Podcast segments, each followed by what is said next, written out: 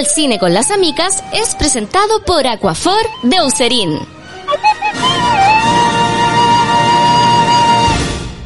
Hola, hola, ¿cómo están? Bienvenidos todos y todas a este podcast llamado Al cine con las amigas, donde disfrutamos del mundo del cine y lo utilizamos también para abrir ciertos temas. Y este capítulo en particular está muy bonito porque, como ya vieron en la descripción, vamos a hablar de una película que las personas que la vimos Nadie quedó indiferente, a todos nos tocó una pequeña fibra. Pero antes quiero saludar con un gran aplauso a nuestro auspiciador Aquafor, que como siempre nos acompaña en este podcast al cine con las amigas y me parece muy entretenido, de hecho, relacionándolo con esta película, porque es una película que te toca ciertas heridas, ¿cierto? Pero las va sanando con algo de humor, de, de acción, hay, hay hartas escenas de acción en la película y podríamos decir que Aquaphor hace eso, sana tu piel. Es un ungüento reparador para quienes no lo conocen, que no solamente se usa en las heridas para ayudar a la cicatrización, también eh, para el potito de las guaguas, las coseduras, también para reparar la piel después de un tatuaje.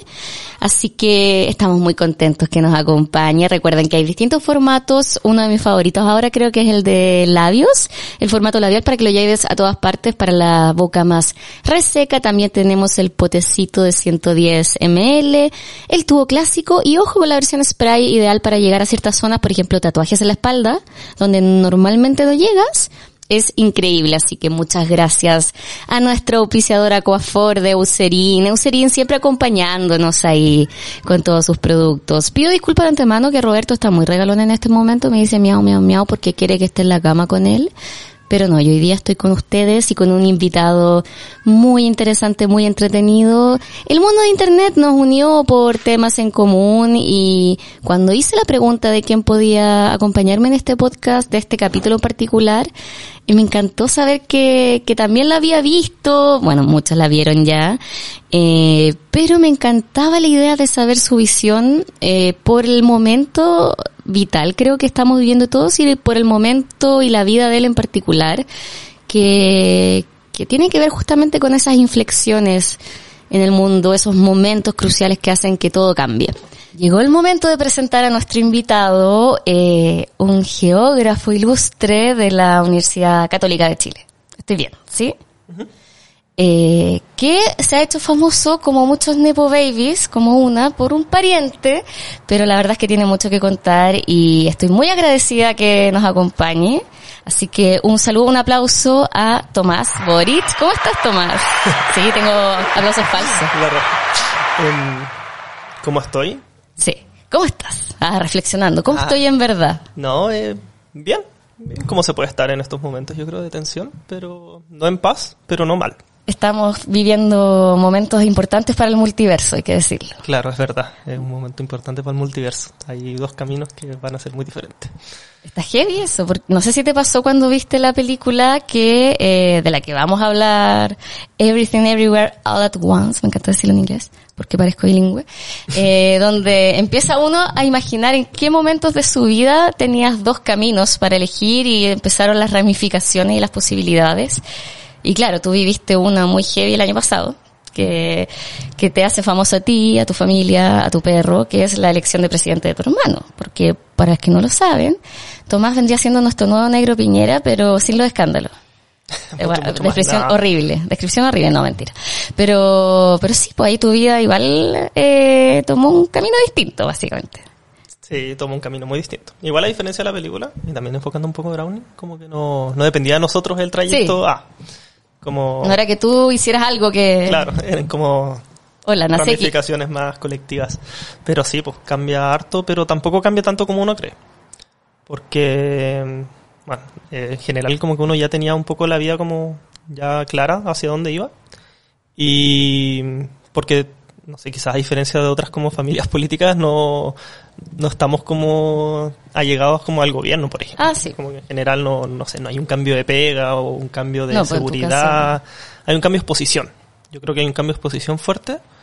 Y, bueno, entre los privilegios quizás, eh, los contactos estar acá. No hubiera estado acá si no hubiese sido Bueno, por eso. yo te caché por, en verdad, más que por tu hermano, por Paz. Paz Tondró también ahí, a quien le mando un besito, que ella me decía, me decía que era tu amigo y todo. Y yo muy desubicada la molestaba y me decía, no, si tiene polola hace tiempo. Y yo, ah, perdón. Porque así es una, siempre cagándola, siempre cagándola. Pero, pero está bien. Al final lo que sí te ha afectado es, en cierto grado, como dices tú, la exposición. Eh, también he visto en tus redes sociales que de repente reconocen a tu perro cuando lo vas a pasear, lo cual es muy chistoso. Y, pero tu pega es bien interesante. Yo antes de empezar a grabar te estuve preguntando algunas cosas. Tú eres geógrafo y al tiro mi cerebro lo relaciona con Marcelo Lagos, pero tu pega también tiene que ver con urbanización. Y eso es muy interesante porque justamente parte de tu pega tiene que ver con eh, los factores que hacen que la gente tome decisiones, en tu caso, no sé, a la hora de arrendar o irse a vivir a un lugar. Y yo quiero tirar un tip. ¿Qué factores uno cree que son los más importantes para, para buscar casa, por ejemplo, barriendo? Que la gente cree que más se preocupa. Que la gente que más Actualmente. se preocupa actualmente, bueno, actualmente yo creo que es el precio. Ah, sí. El precio y la seguridad. La, la seguridad son los dos factores más importantes. Eh, y de ahí va dependiendo cada, fam- de cada familia, cada núcleo familiar. Eso ha cambiado mucho también. pues. Los núcleos familiares, cómo se han compuesto, eh, familias de madre e hija, eh, familias de madre, padre, mamá, mamá, no sé, papá, papá, etcétera, o parejas, incluso muchos amigos ahora, porque está tan caro el arriendo Sí, que porque- también hay como otro, el concepto de familia ha mutado.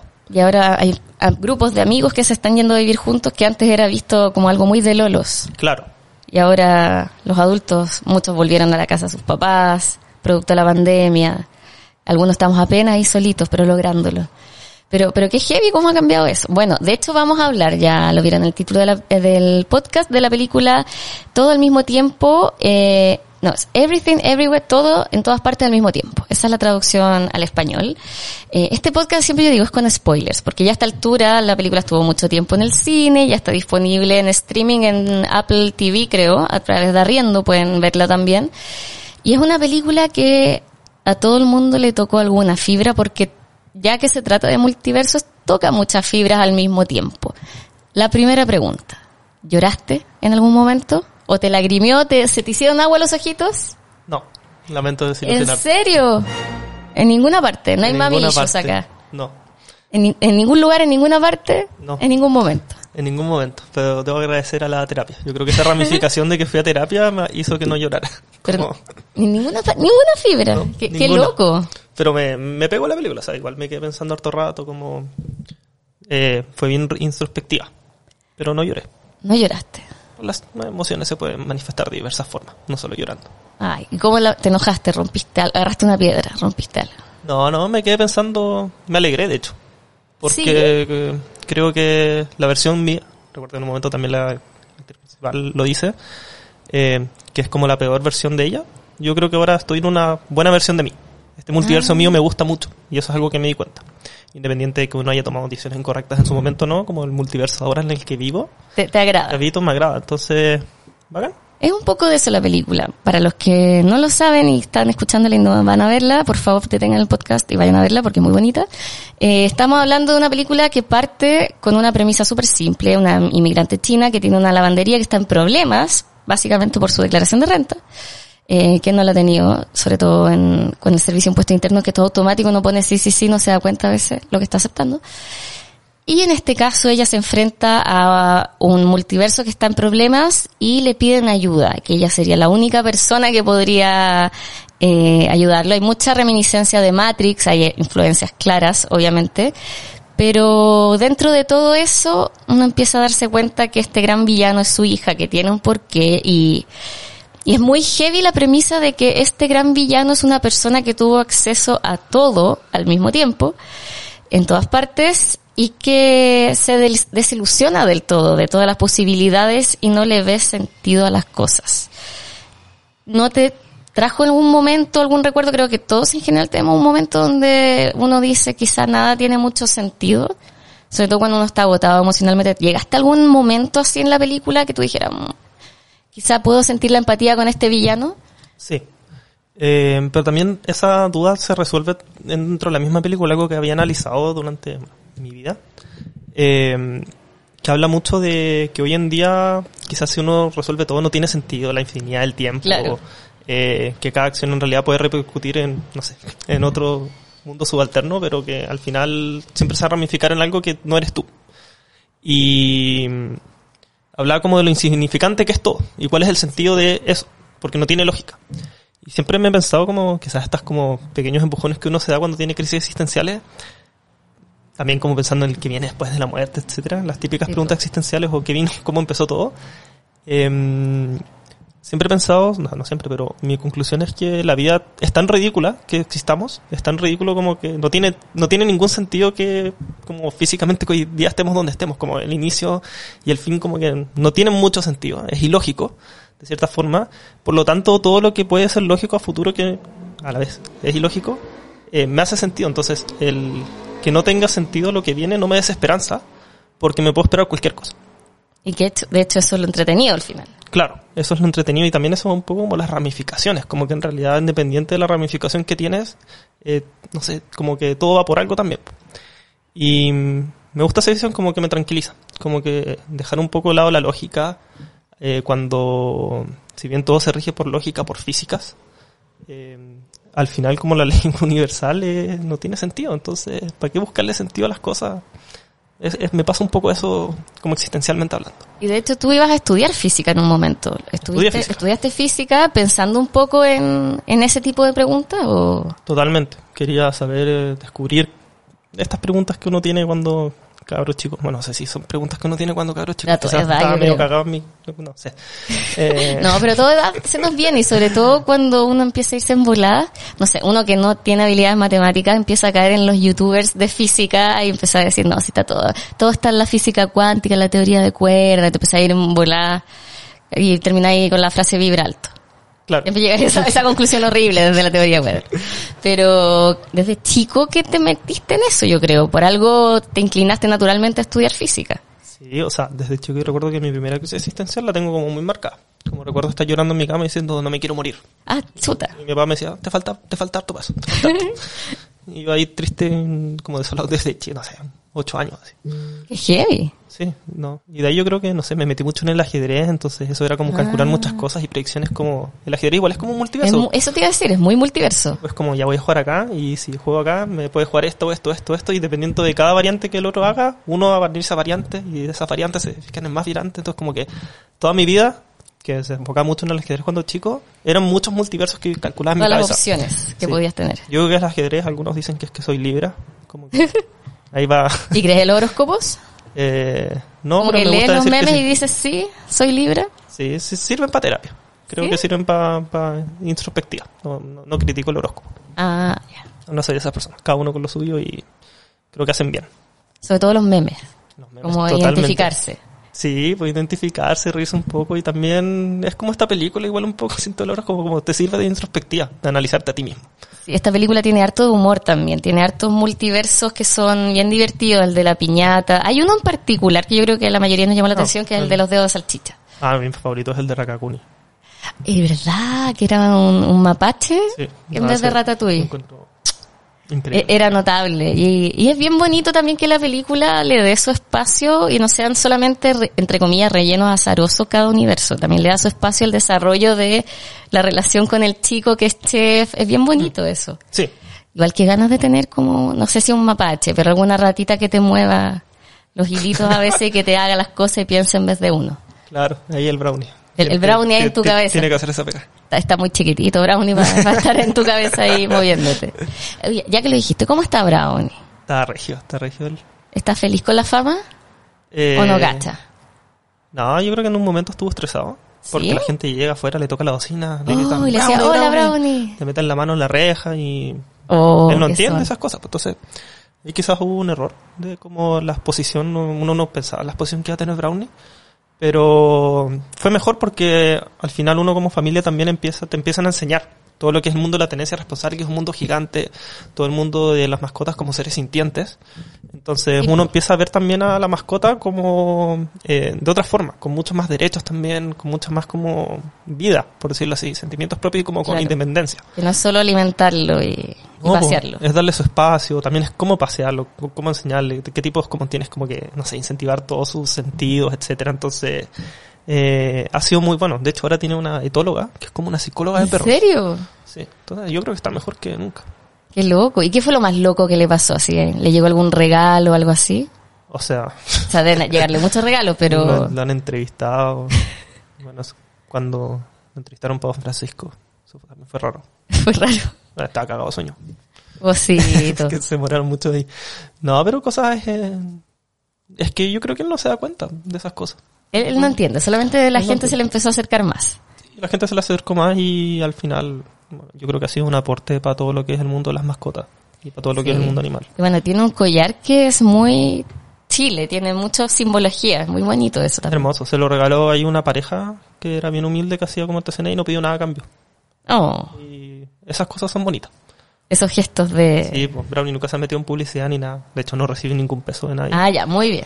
Eso hay, hay que dejarlo claro. No ni un peso de nadie y no, no... Es solo informar y hacer ser un aporte. Bueno, en, en tu, en tu rol de, de hermano también, eh, parte de tu nuevo multiverso consiste en que no te no vas a poder postular en ningún fondo, nada, por muchos años, hasta que... O sea, yo creo que en ese tipo... Porque eh, al tiro lo relacionarían con, con influencia de poder. Es como, mira, te voy a poner un ejemplo muy ególatra y horrible. Cuando yo era chica, soñaba con ganar los concursos de Radio Pudahuel. Levantar el teléfono y decir, Pudahuel es mi radio. Mi papá trabajaba en Pudahuel, entonces en todas las bases de los concursos decía que ningún pariente cercano a la radio podrá ganar nunca. O sea, nunca en mi vida iba a poder levantar el teléfono y decir, Pudahuel es mi radio. Es mi gran eh, pero. Entonces yo pensaba, ¿se sentirá así tener un pariente en el gobierno? Y que, claro, si algún día tú, no sé, con un grupo de amigos tuviesen un proyecto, quisieran postular un fondo gubernamental, cagaste, ¿no? No podíais participar. Claro, pero igual lo miro de otra forma. Y también después lo podemos meter esto como todo lo que es el multiverso, pero acá hay un tema que yo soy una persona muy privilegiada desde muy chico. Y gracias a eso también soy quien soy. Entonces, hoy en día, claro, no tengo los privilegios de postular una beca, pero tengo los privilegios de trabajar en un lugar que me encanta, que soy Claro. feliz, que me valoran, eh, que hago algo que me gusta y que creo que importa, eh, con un grupo humano bacán, que es una, bueno, es en TokTok, que también es una empresa privada, no tiene como esa relación con el gobierno, como que no necesitaba No lo tampoco de cosas. claro. Y mi vida funcionaba bien antes de que Gabriel fuese presidente. Entonces, no, si bien no tengo los típicos privilegios que uno pensaba, como me decían, oye, ahora te vas a ir para trabajar al gobierno. O, o ahora podés ir a carretear al castillo, ¿cómo se llama el Cerro Castillo? Claro, cosas así. o- Tu cumpleaños, claro. Ahora vas a usar el avión presidencial para viajar a cualquier lado. Y es, no, pues no, como que esas cosas ni siquiera me las pensaba y Y ni te afectan, porque no, porque no, no. O sea, mi único privilegio, como te decía, es que la exposición podría es más ser. fácil generar contactos. Y eso Ah, es como por un tema, porque también a la gente le puede interesar, es como, eh, oh, es el hermano de, ¿cachai? Pero yo me siento mucho más Boric, que Gabriel es mi hermano. Entonces, como en esas cosas, no, De mentalmente hecho- no. De hecho, te iba a decir, yo personalmente te empecé a seguir porque era como el humano de Brownie. Ah, como que te veía porque lo hacía, era que bonito el perro. Como que por ahí fue como, mira, este es el hermano que pasea al perro, la chistosa. Qué hermoso Brownie. Eh, tiene como cejas. Sí, barba. entonces tiene, es muy expresivo Sí, facialmente. Sí. ¿Y qué pasó con la gatita? Porque había un, un Twitter de una gatita. Ah, la Bulú. Sí, es que como a mí me echaron de Twitter, no la veo. Pero, La, la gatita de la Irina. ¿Y la pudiste conocer a la gatita? Sí. Sí, pues obvio. ¿Y eh, cómo es? De personalidad, ese, ese multiverso donde ella es más popular que Brownie. Ay, ¿cómo sería? No, ella es más tímida. Ah, ya. Como, gata. Sí, como gata. Más, más reservada. Más reservada. Muy bien, está bien. Es torpe pero bien intencionado. Oye, volviendo un poquitito a la película, estábamos hablando algo, algunos datos frikis que estuve investigando. Tengo entendido que el actor que hace, voy a buscar el nombre, porque obviamente lo voy a buscar y es ¿El algo que, que no voy a poder pronunciar. No el papá, el esposo. Oh. Es, voy a tratar de decir el nombre, es Jonathan Ki Kwan, Ki Kwan se escribe. Tengo entendido que este es el chico de los Goonies. Sí, Eso me, cuando lo vi dije, su rostro me es familiar, pero ¿de dónde? O sea, hasta, hasta pensé, no sé, quizás estoy siendo racista porque es asiático y bla- no. Es el, es el chico de los Goonies que era muy adorable. Y fue impactante, siento que es muy buen actor, sus cambios de personaje eran súper impactantes. Ya la actriz principal, la Michelle Yeoh, uno, no sé, yo ya la he visto en muchos personajes distintos, desde El Tigre y el Dragón, Crazy Rich Asians, donde hace esta, no sé si la viste esa. Ella es la suegra malvada, entre comillas, o tradicional, eh, la antagonista de la película. Y verla tan vulnerable en este personaje donde ella siempre tuvo esta impronta poderosa, en la de Marvel, Chanchi es la, es la tía también, que es muy guerrera. Y de pronto verla en este papel que parte como una persona que está muy estresada, pero muy ensimismada y pequeña, y de pronto vas viendo estos multiversos donde ella tiene una infinidad de posibilidades. Uno de esos, de hecho, es donde ella es actriz y usaron imágenes de la actriz real, Michelle Young, en, en distintas alfombras rojas. Es muy loco, ¿no? Te da la sensación de que quizás si hubieses tomado una decisión distinta, no sé, si hubieses seguido estudiando física, toda tu estructura de personalidad sería distinta. Eh, sí, sí, totalmente. Yo creo que esas pequeñas, hay de repente hay pequeñas cosas que afectan mucho a uno.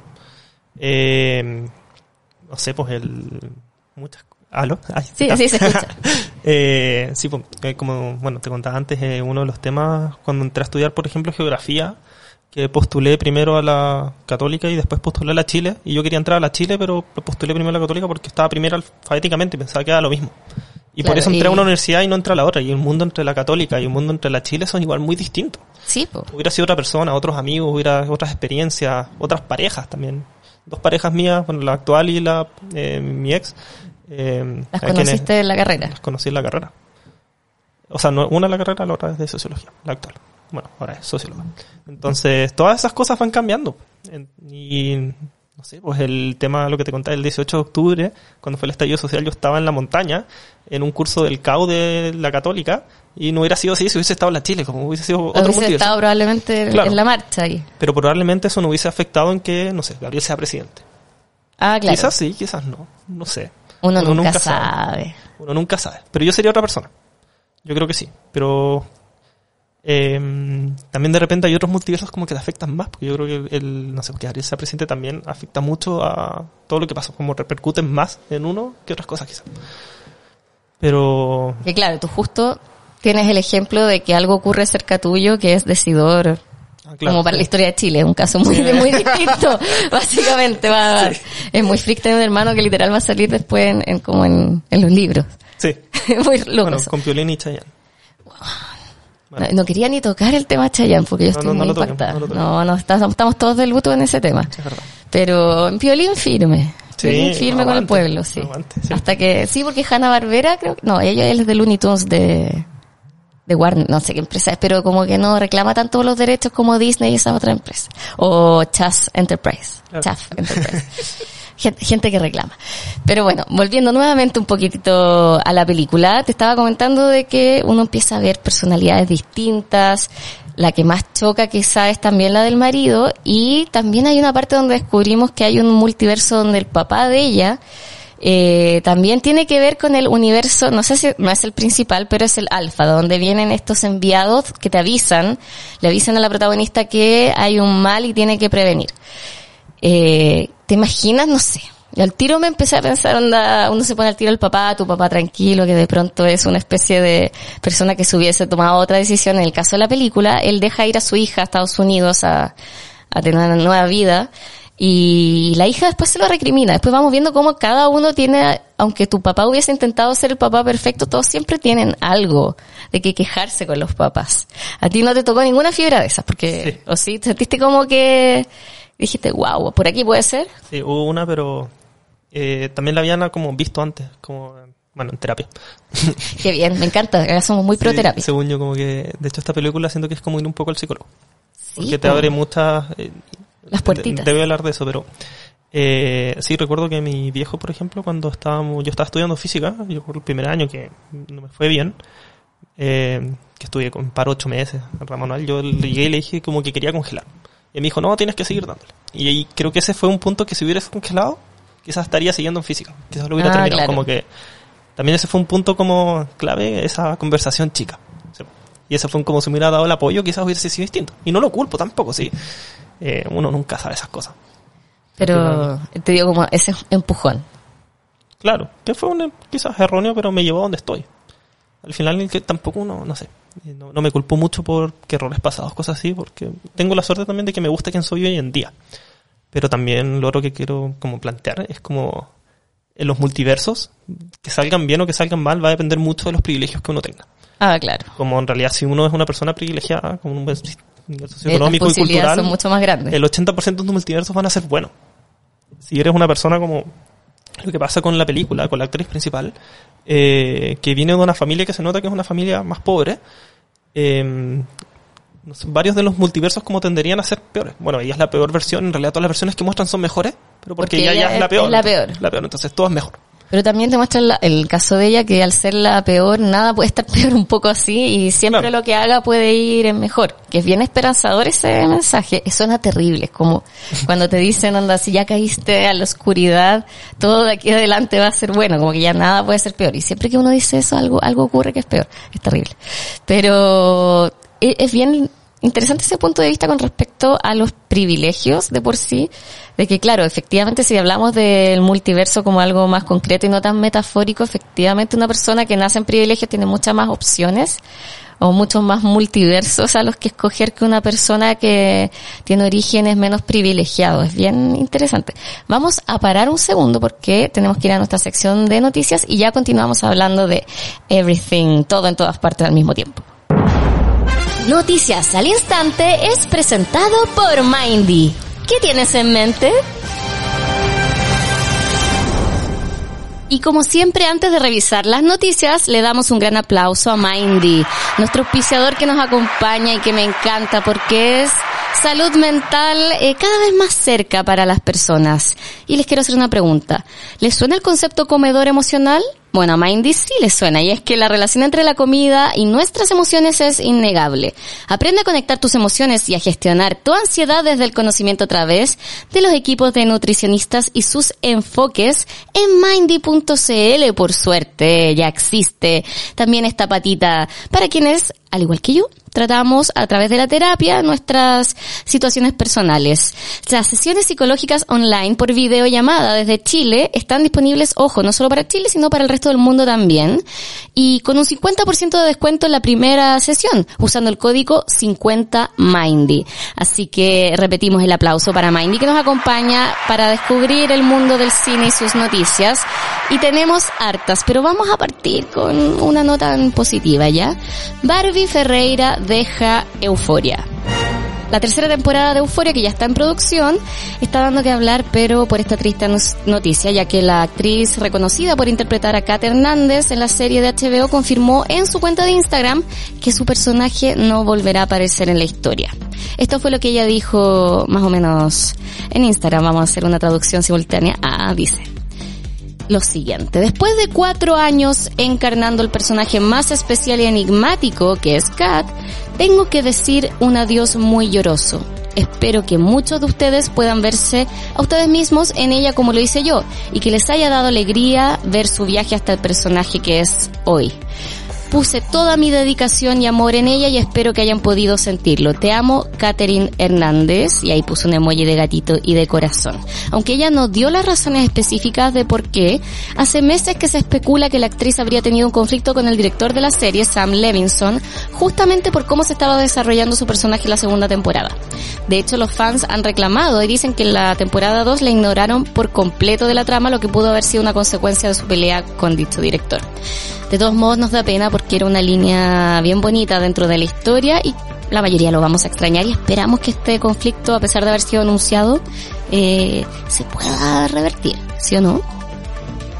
Ahora les tengo la siguiente papita. Esta es una pelea que ha dado harto de qué hablar. Shia LeBouf, el actor que algunos conocieron por Transformers, pero ya tiene una carrera mucho más amplia que eso, le agregó más leña al fuego a la mala publicidad que está recibiendo Don't Worry Darling, la película dirigida por Olivia Wilde, que protagoniza Harry Styles y Florence Pugh y que aún no se estrena, ojo. A los rumores de que la directora no tendría una buena relación con la actriz Florence Pugh, ahora se suma la revelación de la verdadera razón por la que este film cambió de protagonista, porque iba a ser originalmente Shia y terminó siendo Harry Styles.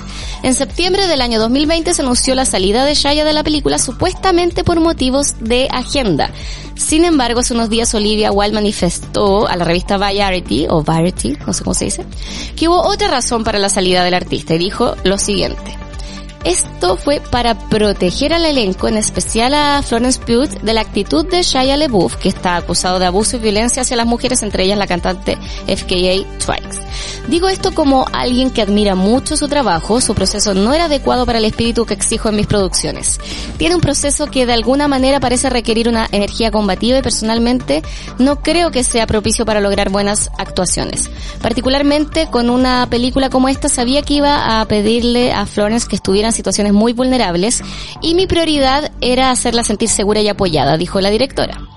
Estas declaraciones no fueron del agrado del actor, quien salió a desmentirla de inmediato de la siguiente manera. No es la verdad. Tú y yo sabemos las razones de mi salida. Renuncié a tu película porque tus actores y yo no pudimos encontrar tiempo para ensayar. Si las mentiras se repiten lo suficiente en el público, se convierten en verdad. Nunca me despidieron, Olivia. Te pido humildemente, como una persona con miras a hacer las cosas bien, que se corrija el discurso a lo mejor que se pueda. Comentó en un texto que él mismo envió a la revista como réplica. Pero eso no fue lo único que utilizó el actor como defensa. El intérprete también envió un video de Olivia Wilde en una actitud más apacible y hasta pidiéndole de buena manera que se mantenga en la película. Y este clip se filtró y se viralizó por las redes sociales. Si ella se compromete realmente, si pone su mente y su corazón en esto, llegados a este punto y si puedes hacer las paces, ¿qué piensas? ¿Hay esperanza? ¿Me lo dirás? Se escucha en el video.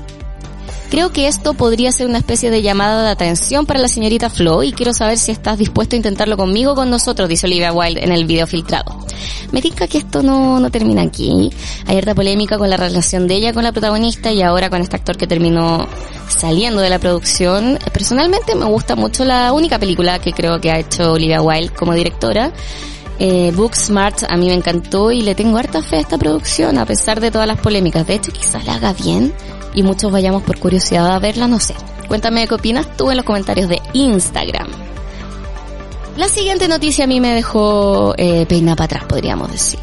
Neil Gaiman, el autor de los libros eh, The Man in the High Castle y American Gods, por ejemplo, habló en un podcast sobre la exitosa adaptación de Netflix de su novela gráfica de Sandman y reveló que el mismísimo rey del pop, es decir, Michael Jackson, pidió protagonizar la serie, protagonizar la serie en los 90. Exacto, ¿se imaginan a Michael Jackson siendo Morfeo? Según Game, Galeman, eh, Michael Jackson quería darle vida a este personaje, el dios del sueño que ahora interpreta Tom Sturridge. Ay, me carga, bueno, no sé decir los nombres. En la adaptación de Netflix, dijo lo siguiente Neil Gaiman. En 1996 me llevaron a Warner, a Warner, donde el entonces presidente de Warner Bros. me sentó y me dijo que Michael Jackson le había telefoneado el día anterior y había preguntado si podía protagonizar a Morfeo en The Sandman. Cuando le preguntaron al escritor sobre qué opinaba sobre Michael Jackson protagonizando esto, él no supo responder ya que como la idea de llevar el cómic a la pantalla grande eh, estaba recién en pañales, no existía un guion aprobado. Ese mismo año el proyecto de The Sandman fue descartado, de hecho, pero el 2001 también se quiso llevar a cabo una adaptación y hace poco Neil Gaiman reveló que él fue quien saboteó el proyecto, pues, según lo que él mismo reveló, cuando leyó el guion que Warner preparaba junto con William Farmer, lo dio tanto que saboteó el proyecto filtrando el guion en internet que heavy. De acuerdo al escritor, la idea que tenían eh, de The Sandman estaba mutando ideas extrañas que involucraron arañas mecánicas gigantes, Lucifer, Morfeo y el Corintio, que es el gran villano de esta primera temporada, como trillizos que estarían en busca de las herramientas del sueño dice lo siguiente, era el peor guion que había leído, no había nada en él que me encantara, es más, no había una sola cosa que me gustara, era el peor guion, no solo de Sandman, sino toda la historia que había leído jamás. Y aunque no se llegó a concretar nada, The Sandman es un proyecto que por años se intentó adaptar, incluso en 2013 se anunció que el actor Joseph Gordon-Levitt iba a ser el protagonista, me acuerdo de esa noticia. Pero en fin, la serie ya está disponible en Netflix, de hecho se estrenaron unos capítulos extras eh, de historias muy bonitas del cómic en particular la del gato, a mí me dejó encantada. Así que totalmente, como dice la Naya, 100% recomendada. Y en cuanto a los estrenos de la semana, hay uno que estoy esperando mucho, que se estrena el 2 de septiembre, este viernes, nos referimos a House of Hammer.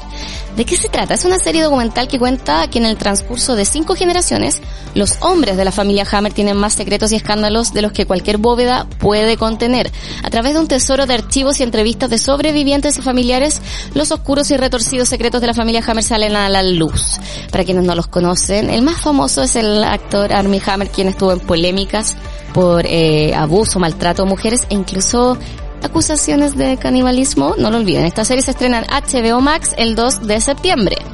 Netflix estrena una serie el 1 de septiembre, es decir, hoy. Yoyo no Kimoyo Naboken Suton Oshan. Ahí quedaron.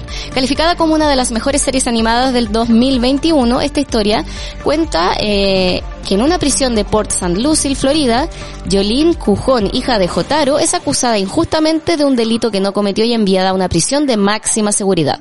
Mientras está encarcelada, ella lucha dentro de un largo complot acordado entre el villano no muerto Dio y el ideólogo Enrico Pucci que, que me encanta cuando la animación es para adultos. No, pero me tincarto, se ve bien entretenida. Ya está disponible en Netflix. Para quienes viven en Ñuñoa, no mentira, pero para quienes tienen movie, el 2 de septiembre se, estrena París, el treceavo distrito. El último trabajo del aclamado y premiado cineasta Jacques Audiard, eh, director también de A Prophet, eh, París, treceavo distrito, es una brillante comedia dramática que explora las costumbres sexuales y sociales del siglo XXI entre los jóvenes residentes de Les Olympiades, supongo que así se dirá, un vibrante barrio del distrito 13 de la capital francesa. Coescrita por Céline eh, Sciamma eh, y Lia Misius, de escritora de The Fire Devils, y basada en una colección de célebres historias cortas de Adrián Tominé, la película cuenta con un elenco de personajes que alternan entre ser amigos y a veces amantes, mientras que, que explora la vida, el amor y la búsqueda de la conexión en la era digital, bien moderna y, y francesa. Así que me encanta. Disponible en Movie. En Prime Video, mañana, el viernes 12 de septiembre, se estrena El Señor de los Anillos, Los Anillos del Poder. Está ambientada miles de años antes de los eventos acontecidos en El Hobbit y El Señor de los Anillos. Concretamente en la Segunda Edad. Y la serie mostrará cómo fueron forjados los Anillos de Poder en una época de paz en la que resurge el mal. Ya está este viernes disponible en Prime Video y en Disney Plus desde mi cumpleaños. El 8 de septiembre se estrena Thor Love and Thunder, la cuarta entrega de, de la saga de películas del superhéroe Thor de Marvel, por si quieren verla, por si no la pillaron en el cine. Si bien tiene críticas mixtas, debo decir que me entretuvo, así que para un ratito ahí, para quienes tienen Disney Plus, ya van a poder verla el viernes, el jueves, perdón, de la próxima semana. Eso fueron las noticias, ahora volvemos con el review, con los comentarios de la película de esta semana. Noticias al instante fue presentado por Mindy. ¿Qué tienes en mente? Y continuamos aquí con Tomás Boric. ¿Boric o Boric? Nunca he sabido. Boric. Boric, ya. Font. Ah, Font. Siempre que segundo apellido. Boric Font, sí. Suena como... Siempre inevitablemente pensar en una fuente. Font. Lo siento, estoy muy fome hoy día. Lo siento, disculpen. Estamos hablando de todo en todas partes al mismo tiempo y estamos muy interesados en el concepto del, uni- del multiverso. Estábamos hablando de que justamente están full conectados con Marvel. Eh, los directores estuvieron a punto de dirigir la serie de Loki. ¿A ti, ¿Tú eres consumidor del universo Marvel? Sí. ¿Sí? ¿Y cuál es tu favorito de todas las ramificaciones de superhéroes? Eh, yo creo que últimamente me ha gustado más los Guardianes de la Galaxia. Lo Ah. encuentro más, pero no sé, me llena más el corazón quizá. Esa, esa, como, ese equipo. Sí, yo creo que es eso, como más colectivo, me, me gusta, más- pero cada uno va con lo suyo. No sé, vi el último Thor que a varios no les gustó, pero la encontré como es Es lo que uno ya, es lo que uno iba a ver. Es bonita además. Entretención, música y fuego. Es verdad. Y ¿Cómo mucho es? rock and roll Sí. ochentero. Guns N'. Pero, no sé, la última de Spider-Man la encontré horrible. ¿No te gustó? No. No, donde se anula casi toda la historia de él. Sí, no, pero es que encontré, hicieron, destrozaron a Doctor Strange, como que no, fue, no sé, la encontré ilógica. ¿Y la Doctor Strange que vino después, te gustó? Tampoco. ¿En serio? Perdón. Esto amerita un... Tenía que hacerlo. No sé, las encontré que eh, debilitan. eh, igual yo creo que pasa eso con esos universos donde hay gente muy poderosa que al final ya no puede seguir la historia porque lo resuelven así. Ah, Entonces le, los hacen como más tontos nomás. Pero igual De que, repente escapando y cosas así, cuando en realidad puedes usar un poder y matar a todos, listo, chao. Y se acaba la historia. que a mí me gusta ese lado medio de terror que tiene Doctor Strange cuando me se pone medio el aro. Samara, Carrie, Terminator, donde están todos arrancando de Wanda y ella los mata a todos en un segundo. Igual, no sé, a mí me pasaba con ese personaje en particular que sentía que era tan poderoso y había estado tan pequeño en las otras películas que por fin uno la veía deshaciéndose del profesor X, de todos los buenos así con un chasquido. Como un poco de venganza. Claro. Pero si matáis así a los, si Wanda mata así a todos los otros superhéroes, ¿por qué no haces ¿Por así con no lo los hizo otros? antes? Sí. Sí, como que no sé, pero igual soy muy hater de esas cosas quizás. Ah, ya, tú eres como el, el fan de Marvel. No, no, para nada, para nada. De hecho, no, ¿sí? no, no me leo ningún cómic, nada, como que me entretuvo Ah. todo. Me, me entretiene nomás, no, y me entretiene un poco los multiversos y cómo está arma. Sí, bueno, ahora se viene, empezó She-Hulk y se viene Secret Invasion, donde ahí vamos a tener, me encanta como mi inglés, donde vamos a tener ya más crossovers de todos los personajes y hay harta expectativa. Igual ese es el problema de Marvel, uno se hace mucha expectativa. Sí, es verdad. Yo creo que por ahí va también. Y hablando de los multiversos, en el caso de esta película, como decíamos hace un rato, hay uno en particular que recuerda a 2001, Odisea en el espacio, donde el mono que gana es el mono de dedos de salchicha y por lo tanto la humanidad evoluciona con dedos de salchicha, que ya es como... ¿Qué es esta wea? Cuando lo vi lo encontré muy absurdo y es muy bonito que cuando películas que rodean el humor y se van al absurdo después termina teniendo una línea con sentido, eh, bonita, que también se ve reflejada en otras líneas de tiempo. Pero no puedo evitar pensar qué asco esos dedos. Sí. Es como, de hecho estaba viendo que lo hicieron con unos guantes especiales, que los sonidos los hacían con comida de gato. Como que hubo toda una postproducción muy cerda en- en ese, en esas tomas. Sí, bueno, igual yo creo que uno está acostumbrado, pero quizás si tuvieras dedos de salchicha, nos daría asco tener dedos normales. Sí, es verdad. O no sé. ¿Hay algún multiuniverso que se te haya ocurrido muy absurdo? Viendo la película donde pensando ya, si todo fuese posible. Si todo Como fuese cuando Homero mata una mariposa con la tostadora. Y empiezan a llover donas y no se da cuenta. No, no, me imaginé, la verdad, como un multiverso como alternos o, o entretenidos, como fue más introspección. Más introspección de mis propios multiversos que yo he podido vivir, o cómo sería mi vida si fuese, pero no como de otra forma física, o como mm, química, por decirlo así. Ah, ya. No, No, te fuiste en, en la ola... No me fui la Esa. bola que quizás la película intentó hacer, pero como que no, no enganché con eso. Es que yo Pero- creo que la película en verdad te da a enganchar por el otro lado que decías tú, con respecto a, a pequeñas puertitas emocionales que uno que ha ido a terapia se va, va recordando, "Mm, ya abrí esta, esta ya la tengo Claro. abierta, esta no, esta sí. Y, y bueno, la relación del esposo con ella toca una parte muy bonita que tiene que ver cómo uno se enfrenta con distintas circunstancias de la vida y a veces uno cree que el otro está siendo muy pasivo, pero son simplemente distintas maneras de tratar con los demás. ¿Qué tal te tocó esa fibra? ¿Cómo la sentiste? Eh, es muy fuerte porque eh, creo que hay dos partes importantes. Primero, bueno, la que tú mencionas, y también otra en que mm, cuando ella es famosa y no sé, porque no se había casado con el, con, con el su esposo, Claro. Y se reencuentran después y los dos son exitosos. Y ella siempre decía como, oh, antes le decía, si yo no me hubiera casado contigo, yo sería súper exitosa y mira la vida que hubiera tenido. Claro. Y después se lo encuentra y él también es exitoso. Y también como entonces como al principio te da a entender un poco de que eh, ella estaba mal por, Por culpa él. de él, pero en realidad es una mezcla entre los dos. Como que en realidad los dos estaban mal por cada uno, porque si los dos no están juntos, los dos están bien, por decirlo así. Entonces igual te dan a entender, y después con lo que tú mencionas, eh, es el cómo uno también va juzgando a las personas, cómo actúan, sin en realidad conocerlas. Y eso también encuentro que es muy importante y por eso también siempre pienso como que es muy terapéutica la película. Porque te hace pensar no solo en tu introspección, sino en también todos los multiversos que ha vivido la otra persona, que pasa por lo mismo que uno, pero o sea, lo mismo me refiero como pasa por sus propios multiversos y sus propias luchas internas. Entonces, como no solo juzgar, sino conocer y comprender que las otras personas son como llevan su vida de otra forma. Entonces, en todas están juntos, como existen ellos dos, pero en todas tienen como el mismo tipo de relación, como uno apoyando al otro, cosas así, porque igual, no sé, quizás igual lo que dan un poco la película, que hay como una matriz que ya define un poco como la forma de ser de cada uno. Y, O claro, o con quienes te vas a relacionar también. Como Claro. que los núcleos se repiten. y la forma de ser, claro, como el siempre estar apañando, la otra que es más crítica, no sé. Pero, pero encuentro bonito eso porque te hace ponerte mucho en el lugar del otro. Y eso es importante. Es muy importante en todo lo que tema en relaciones. Como, y eso pasa casi al final. Es como, oye, esto no se trata de ti, el multiverso no se Claro. trata de ti.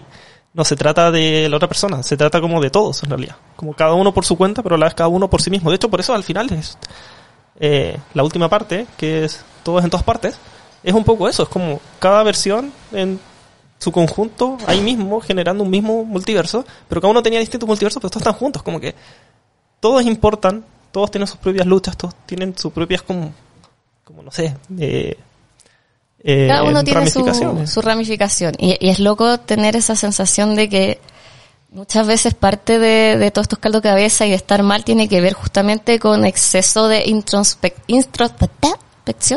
introspección no estar viendo el todo también, Mm. tratar de alejarse, tratar de ver que de repente uno no está tan mal tampoco, o de repente estás muy mal, pero miras a tu alrededor y empiezas a ver las alternativas que cuando uno está muy ensimismado no las ve. Y en el caso de este personaje parte justamente con todos estos papeles, que es una escena full estresante, y ella no dándose cuenta de todo lo que está pasando, que el marido siente que no la pesca, que le va a pedir el divorcio, que la hija está mega angustiada con su relación con ella, tenemos a este papá que, bueno, este papá que ya está- como en las últimas en el caso del universo, pero también da una sensación de que el, el viejo también tiene algo que contar, que tiene que ver con que no le quedó otra que irse a Estados Unidos porque ya estaba viejito y la hija la está cuidando y ella siente que él la va a ver como la hija que fracasó por no haberle hecho caso. Y también demuestra como estamos muy metidos en creo la narrativa de la hija de ella que tiene todo su rollo con respecto a su relación con su madre y de repente te das cuenta que la mamá también tiene el rollo con su padre y probablemente su papá tiene el rollo con sus padres y cómo las generaciones van arrastrando heavymente todas esta, estas cargas y cuesta darse cuenta y mirarlo desde afuera. Yo creo que la única manera que uno tiene, no metafórica de hacerlo, no esperando que llegue alguien de otro universo a que te despabile para verlo, es justamente lo que decías tú, ir a terapia. Y bueno, acá de hecho, eh, en los podcasts de las amigas siempre somos proterapia, pero de que hay que hacerse cargo de, de sus emociones y de todo lo que ocurre. En el caso de la hija, y acá me voy a meter ya de lleno, que creo que es eh, el hilo principal, estamos ante una persona que empieza a crear un, literal un agujero negro que hace una analogía súper heavy con respecto a querer desaparecer. Y, y cuando vamos al universo de las piedras, que tiene esta escena muy bonita en silencio, solamente con diálogo en textos, que iba a ser diálogo grabado, pero fue la misma actriz, actriz principal, Michelle Young, la que sugirió que fuera totalmente en silencio y que fuese con texto. Un acierto. Fue, encuentro que fue precioso. Y, y te da la sensación de que ya, y que tanto en el fondo, y cómo a veces las perspectivas de una misma situación pueden eh, o llevarte un, hoyo o pueden llevarte a, a, un momento más alegre. No sé si alguna vez has vivido algo parecido, como estar en, un, en una posición en la que de pronto ves con otras perspectivas. Es muy loco porque uno puede poner muchos ejemplos. Sí, pues, por ejemplo, cuando la gente dice que ya, pero esta debilidad la puedes transformar en una oportunidad. Y suena súper como cuando los amigos le dicen al que está triste, no estés triste. Y no es tan así, pero depende mucho cómo se miren las cosas, más que de las situaciones en sí. Sí. Eh, igual es una pregunta compleja. O sea, yo creo que, bueno, todos nos hemos sentido así que de repente está todo mal y después va a estar todo bien. Yo creo que igual lo, personalmente lo he vivido mucho estos últimos tiempos. Eh, porque personalmente no sé, todo lo que es el, el tema de elecciones han sido cosas como que te han, te han puesto como de una perspectiva en que en realidad mis problemas de que de repente antes eh, no eran muy significantes. Como cuando, de mi perspectiva, cosas que yo estaba angustiado por algo, cuando en realidad después estás angustiado como entre si sale Casto, si sale Gabriel, sí. como que en realidad era como, esa era mi preocupación en ese momento y después como pasan preocupaciones pequeñas como, oye, en realidad no, no sé, no era para tanto esto, como que la vida va continuando y uno puede seguir adelante y uno siempre sigue adelante, pero también hay que, creo que acá comprender que eso también va a depender de cada persona. Como el que para uno no sea como importante algo, o que no sea como tan eh, catastrófico, para otra persona sí puede serlo. Las percepciones son distintas y eso es igual un poco lo que pasa en la película. Una persona como, como ella que ve todo, eh, ya pierde toda la esperanza, se quiere ir. Como, básicamente es como que se quiere suicidar. Claro. Eh, la existencia de todos los tema, multiversos. Uno queda como, chuta, me estáis planteando algo muy brígido. Claro. Eh, y lo y después pasa un poco lo que hace la, la mamá eh, que es con todos los personajes como que los abraza como que les entrega amor igual es un poco el creo yo refleja el comprender que cada uno vive sus propias luchas y sus propias perspectivas y eso no hay que minorizarlas no porque uno crea como que eso no es catastrófico no para la otra persona puede serlo no hay que decirle como oye no, no es tan terrible claro. no puede ser muy terrible para esa persona pero decirle como oye vas a estar acompañada que eso es lo que pasa al final es como la, la, la, hija se quiere ver a la mamá consigo, pero ella le dice, oye, no, estemos todos juntos. Y creo que eso pasa mucho en la película y en las tres partes, porque la primera parte es como ella sola, y después claro. se entera de que tiene como este multiverso dirigido, y se enoja con todos y cree que es muy bacán. Después como que en realidad quiere como, conoce a la hija y quiere como pelear con ella para convencerla, y después como que se desilusiona un poco de todo. pues como que entiende todo también. Y al final es como, oye, en realidad como si todos convivimos juntos, como que las cosas funcionan. También es un poco el no estar solo. claro, el, rendirse ante la circunstancia y más que querer cambiarla, aceptarla, pero aceptarla juntos. Claro, como también habla mucho de la soledad, encuentro. Y por eso también me hace mucho sentido que a mucha gente le pegue. estamos viendo también, hoy en día se habla de que Chile es uno de los países más depresivos del mundo y tenemos una pandemia de salud mental. está muy heavy. de hecho, justamente con la pandemia yo creo que se tocaron muchas fibras en, en el mundo, no solamente acá en Chile, que dieron cuenta de que hay mucha gente que se siente más sola de lo que uno imaginaba. Por eso nos vea también en los podcasts, eh, eh, eh, porque los acompañamos, eh, eh, eh, y nos hacemos millonarios, súper, sí. no, pero efectivamente, eh, darse cuenta no solamente de que mucha gente se sentía sola y que tuvieron que vivir en circunstancias súper solitarias, ya sea cuando les daba COVID y tenían que hacer cuarentena y había gente que no tenía quien le, la cuidara, por ejemplo, cosas así. O, o también una sensación, creo, generacional bueno, tú eres más chico, ah, eres, eres, más joven, pero a muchos de mi generación les pasó que tener que volver a la casa porque ya, no sé, perdieron la pega, ya no tenían plata para arrendar, los hizo sentirse fracasados por el hecho de volver a estar en la familia y otros lo vieron como una oportunidad para reconectar, así como los comerciales de, de, la tele de, de, la, de la hija que vuelve con su hijo a, a vivir con el papá.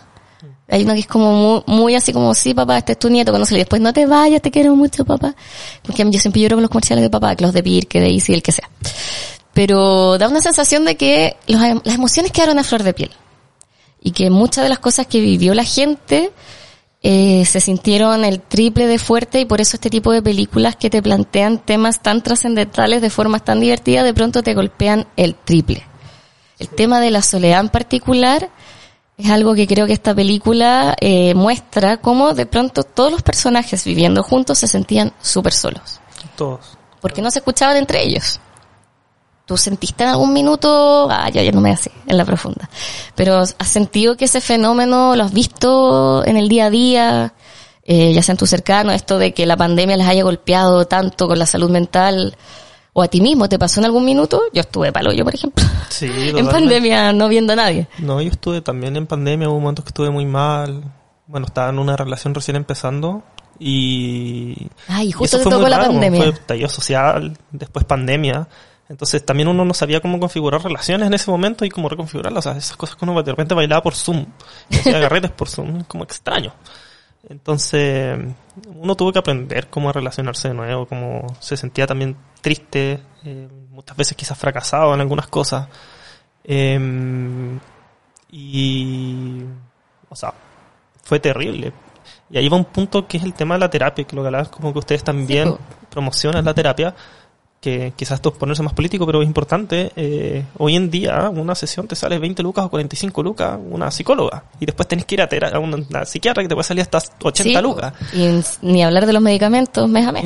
de los medicamentos. Y en el sistema público hoy en día no, no da basto. Entonces, eh, claro, ojalá uno siempre habla de terapia, pero siempre hay que tener la responsabilidad de entender que en la mayoría de los Sí, pues de las eh, personas no tienen el acceso. No tienen ese acceso y se les cierran muchos multiversos, por decirlo así porque no tienen eso. De hecho, por eso también es importante este 4 de septiembre, porque el votar a prueba o rechazo va a generar un cambio en los multiversos, como, y específicamente en el tema de salud. Sí, estamos en ese momento decisivo en que uno sabe que va a pasar algo, no sabe qué, pero sabe que todo va a cambiar. Claro. Es heavy, esa sensación. Todo, todo eso va a ser distinto. Y, y por eso hay como que hay, van a haber muchas ramificaciones como el multiverso que se van a abrir, otras que se van a cerrar quizás por mucho tiempo. No, no, para decir siempre, pero pero claro, como que también te habla un poco de todo esto. Siento que la película me habló mucho en general de, de todas estas cosas de introspección, como humildad, pero también de privilegio, como de comprender dónde uno está parado. Y pasa mucho eso, yo creo. Efectivamente, da, da la sensación de que existen también momentos que a todos, no solamente singulares como que, no sé, haber tomado una decisión chica que trae, sino también decisiones globales. Y estamos viviendo, ah, vivimos en una sociedad que justo está tomando decisiones globales que están cambiando todas las cosas. ¿Te has imaginado cómo sería el mundo si hubiese ganado Cast? O sea, yo tenía mucho miedo. yo creo que teníamos todos así. Pero ¿cómo sería ese multiverso? Porque no sé, yo creo que mucha gente lo esperaba más que el multiverso que estamos viviendo ahora, en el sentido de que era más imaginable porque uno imaginaba que era terrible y que iban a pasar cosas- cosas terribles que ya pasaron. Pero te has puesto en ese escenario, o antes de las elecciones, te pusiste en el escenario cómo van a ser las cosas de aquí en adelante. Totalmente. Yo tenía mucho miedo. De hecho, una de las cosas también porque agradezco trabajar donde estoy, que pude transparentarle mi- mis problemas de salud mental en ese momento a mis compañeros de trabajo. Yo tenía mucho miedo de la otra opción, de cast. Eh, pero también un miedo personal. Y eso también fue como una burbuja que se rompió, que fue como la primera vez que uno tenía miedo, porque al final del miedo, uno eh, lo que se veía constantemente es que los principales afectados eran mujeres y también disidencias sexuales. Sí. Y ese miedo siempre estuvo y siempre ha estado. Y ahora a mí se me rompió esa burbuja en esa cuando Cas puede salir, porque a mí se me empieza a generar miedo. Entonces, también fue un descubrimiento, ¿no? Como también un se me rompió un poco más la burbuja. Entonces, fue súper fuerte, fue súper fuerte. Además, lidiar con eso dentro de todo eh, fue fue súper duro. Pero bueno, lo mismo. Tuve la suerte de poder ir a terapia y tener un círculo cercano bueno. Pero también era difícil porque era tampoco es algo como que uno te puedan acompañar a lidiar, uno no le puede decir a la pareja, oye, acompáñame con esto, como levántame, Claro. porque no, no, no es responsable tampoco. Y además fue algo colectivo, fue... Sí, pues están todos mal. a todos así. mal. Entonces, bueno, ahí sale como el amor también. Es un poco la película, claro. cuando está todo triste, todo mal, saca el mundo, como que ella ahí empieza a abrazar a todos, ¿cachai? Entregar un poco de esperanza. De hecho, esa fue la palabra clave, quizás, esperanza. La esperanza Es le bonito. miedo. Sí.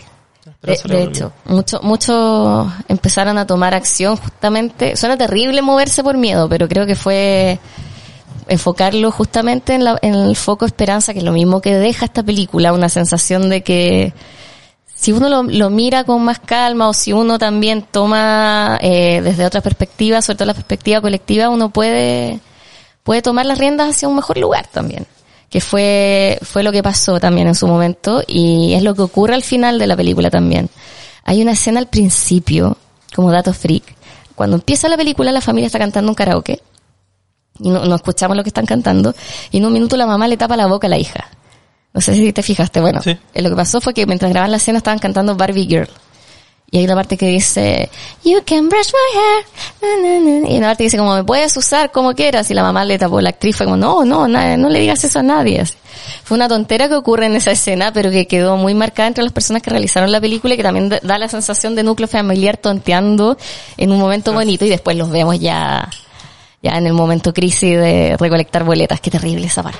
Es el, es el como el, el hilo de toda la película. Cuando veo las boletas, al tiro me angustio. Sí, dije. Yo creo que también una cosa que logra la película que es muy interesante, eh, ya decir interesante es como, no sé, suena bacán. Lo que encuentro, encontré bacán es que cada vez que te plantea dilemas de multiversos como que le da al, al que está viendo la película como un momento como de introspección. Eh, te ponen escenas de acción, de, Sí. de risa, de otros sentimientos. No es una película densa constantemente, es como ya, te pega la densidad y después uno tiene tiempo para reflexionar, como que no pasa nada relevante en la trama. Claro, te, te da el Sí, chiste para que mastiques lo que Para acabas que de lo comer. mastiques y después te da un avance eso. Sí, por eso es como... eh, es, es mucho trepe, como eh, pasa eso constantemente. Entonces la película también está muy bien lograda porque eh, yo la estaba viendo esta película también con un amigo después. Eh, y una de las cosas que me comentaba es que... ¿Cómo vendieron esta película? Sí, es bien loco. ¿Cómo Bueno, dijeron, oye, tengo esta idea, la, la vamos a romper? A, raro. A24, que es la productora que ha hecho grandes películas al último tiempo, si no las mejores. Eh, mi personal favorita, Midsommar, también es de A24. Ellos han apostado por muchas de este tipo de películas que uno dice, ¿quién justamente daría un peso por, esta historia? Y terminaron siendo bastante buenas. Otro dato freak, me encanta dar dato freak. Eh, en los premios de que tiene Jamie Lee Curtis en su oficina, que después son utilizados eh, para activar los recuerdos de algunas de las personas que están peleando con la protagonista, se pueden vender, en, se, se venden como merchandising en la página de A24 también. Por si quieren adquirirlo. Personalmente creo que no es algo que adquiriría en, eh, como recuerdo de la película. Me prefiero más poner el ojito a las piedras. Así que eso. Oye, estamos llegando ya al final de este capítulo, pero antes de irte quiero pedirte alguna recomendación, algo que estés viendo en tu casa, quizá algo relacionado con esto. Nos acordamos de Loki, de Matrix, muchas películas que están abordando el concepto del mul- multiverso. Eh, ¿Tú estás viendo ahora alguna serie, por ejemplo, o alguna película que hayas visto hace poco que nos puedas recomendar? Sí. Eh, el, igual creo que el recomendar series depende mucho como del momento que uno está viviendo. Y con, la tens- como con lo tenso hoy en día no voy a recomendar algo como, como denso, Claro. brígido, que te haga pensar y decir, oh, esta es la mejor serie del mundo. Eh, hay dos cosas. Bueno, una que es muy buena, que se llama Ted Lasso, Ted Lasso. que está en- bueno, el problema es que está en Apple TV, pero bueno, en Cuevana 3 siempre está. Sí, hay que decirlo. Y, y es una película, es, bueno, el término es wholesome, que es como que te, te hace sentir bien lo que tú hablas, como que es un El- el bálsamo. bálsamo al corazón, sí. Bálsamo al corazón y, y también te habla de cómo relacionar también con las personas, es muy bonito, y cómo liderar. Y siento que también es como Ay, buena. contingente, porque es como, como sacar adelante un equipo, y bueno, el equipo ahora, digamos que es el equipo como es Chile también. Sí. Y la otra que estoy viendo, que es, es la, esta serie de la, de la Yangu, la, la abogada que tiene autismo. Ay, quiero verla, eso de hecho la tengo no, ahí. no es particularmente una serie como buena en el sentido que tiene buenas actuaciones, buenas como eh, dicen luces y bla bla bla, pero una serie relajada, entretenida, con una trama rica y como que es buena para ver y la estoy viendo y me la disfruto como cuando uno se sienta a ver una serie como que tiene que igual saber un poco lo que está buscando. Me pasa eso, como si hay un momento como que uno está mejor quizás estrés, hay un- claro. es mejor cosas más livianas.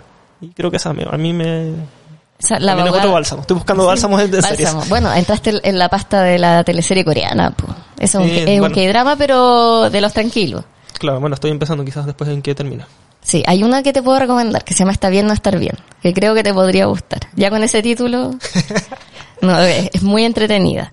Oye, Tomás, muchas gracias por haber venido y haberme acompañado en esta pequeña bola que es esta película, que la verdad a mí, yo creo que mucha gente nos tocó en distintas fibras, en distintos multiversos de lo que puede ser una misma persona. Y, y justo estamos en un momento, como dijimos hace un rato, en el que nuestro multiverso puede cambiar. Eh, dudo que vaya a continuar las cosas igual, pero aquí estamos todos, pues, listos para, para que los cambios siempre sean para bien. Muchas gracias por haber venido. Mándale muchos cariños ahí a la familia, sobre todo Brownie, que aquí somos muchos los fans de Brownie. Y trataremos de que si lo vemos no gritarle. Ese es un mensaje que tenemos que dejar. Que la gente deje de gritar, ¡Oye, Brownie! ¡Hola! Porque igual lo- Sí, sí. eh, se puede estresar. Oye, ¿tú eres Team Woof o Wow? Eh, yo siempre he sido más de gato. Entonces me cuesta elegir woof o wow. Ah, ya. Pero, y aparte que me gustan todos los animales. No soy objetiva tampoco. Sí. Dicen que Woof es como cuico. ¿Es cuico woof? Oh, no lo había pensado. Le han dicho que es un perro burgués. Es un perro burgués. Eso, eso, eso le han dicho. No tiene cara de burgués. Ya, los perros no son burgueses ni No nada. no, perros sí, son, perros sí, son. sí, hay perros un poco burgueses. ¿Tú sabías que la raza que más muerde, que más daño causa al ser humano es el chihuahua? ¿En serio? Sí, son los más escandalosos. No sabía eso. Sí, los chiquititos somos los más escandalosos. Para que duro y sepan. peligroso. Sí, somos peligrosos. razón. No, sí, es verdad. Muchas gracias a todos los que nos acompañaron también y nos escuchamos en un par de semanitas más. Hasta la próxima. Chao. Chao, chao. Al cine con las amigas fue presentado por Aquafor de Userín.